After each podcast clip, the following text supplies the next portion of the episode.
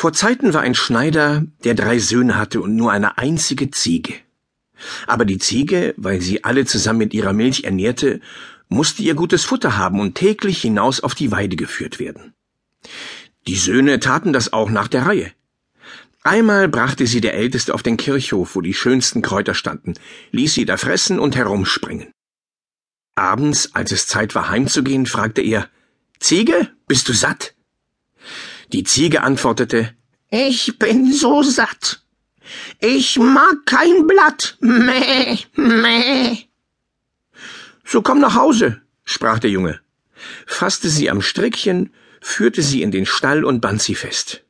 Nun, sagte der alte Schneider, hat die Ziege ihr gehöriges Futter? Oh, antwortete der Sohn, die ist so satt, die mag kein Blatt. Der Vater aber wollte sich selbst überzeugen, ging hinab in den Stall, streichelte das liebe Tier und fragte Ziege, bist du auch satt? Die Ziege antwortete Wovon soll ich satt sein? Ich sprang nur über Gräblein und fand kein einziges Blättlein. Mäh, mäh. Was muss ich hören? rief der Schneider, lief hinauf und sprach zu dem Jungen Ei, du Lügner, sagst, die Ziege wäre satt, und du hast sie hungern lassen. Und in seinem Zorne nahm er die Elle von der Wand und jagte ihn mit Schlägen hinaus. Am anderen Tag war die Reihe am zweiten Sohn. Der suchte an der Gartenhecke einen Platz aus, wo lauter gute Kräuter standen, und die Ziege fraß sie rein ab.